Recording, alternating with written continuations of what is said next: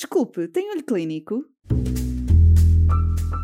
Se é saúde, estou à escuta. Atualidade científica para profissionais de saúde? Quero ouvir. Olho Clínico, o seu podcast de discussão científica. Olá, seja bem-vindo ao episódio número 25 de vacinação. Seguimos no tema da infecção pelo papiloma vírus humano, mas desta vez na gastroenterologia.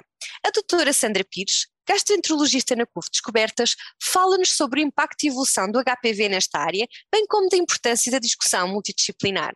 Conheça a sua opinião sobre estas e outras questões já de seguida. Olá, muito bem-vindos a mais um episódio do podcast do Olho Clínico.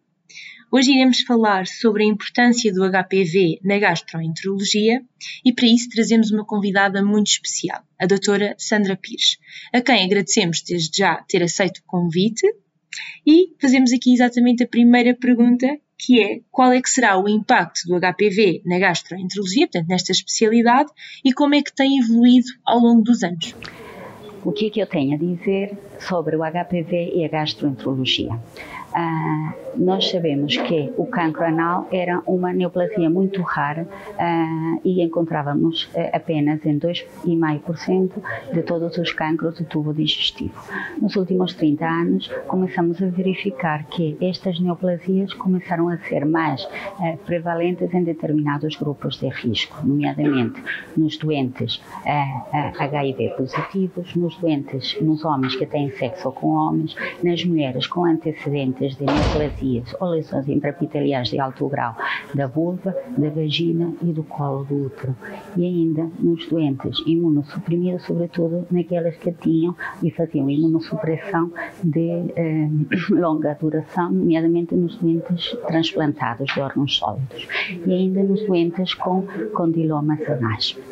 Dada esta uh, verificação, uh, começamos a prestar atenção sobre a importância do HPV uh, relacionado com estas, com estas patologias. Muito obrigada, doutora Sandra, por esta breve mas fundamental introdução no que diz respeito ao HPV nesta especialidade. Aproveito aqui para lhe perguntar sobre outro tópico também uh, fundamental, que é relativamente ao rastreio. Se existe, se não existe, qual é que é a importância de existir, o que é que nos pode partilhar sobre esta temática? Uh, rastreio.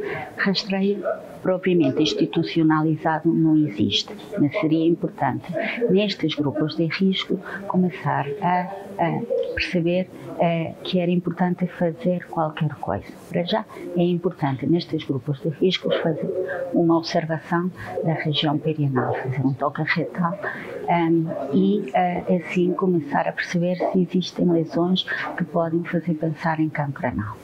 Fazer um rastreio, como se faz uh, a nível ginecológico, é uma ideia que está na comunidade científica, no entanto, a forma de fazer, os métodos a utilizar ainda não estão bem definidos. Fazer citologia anal, fazer uh, genotipagem, sim, seria importante, mas tem que haver também uma resposta a nível de outros exames complementares de diagnóstico, nomeadamente a nível da anoscopia de alta resolução, para poder identificar estas lesões. Agora, é importante, sim, desta forma eh, eh, conseguimos conseguimos prevenir o cancro anal.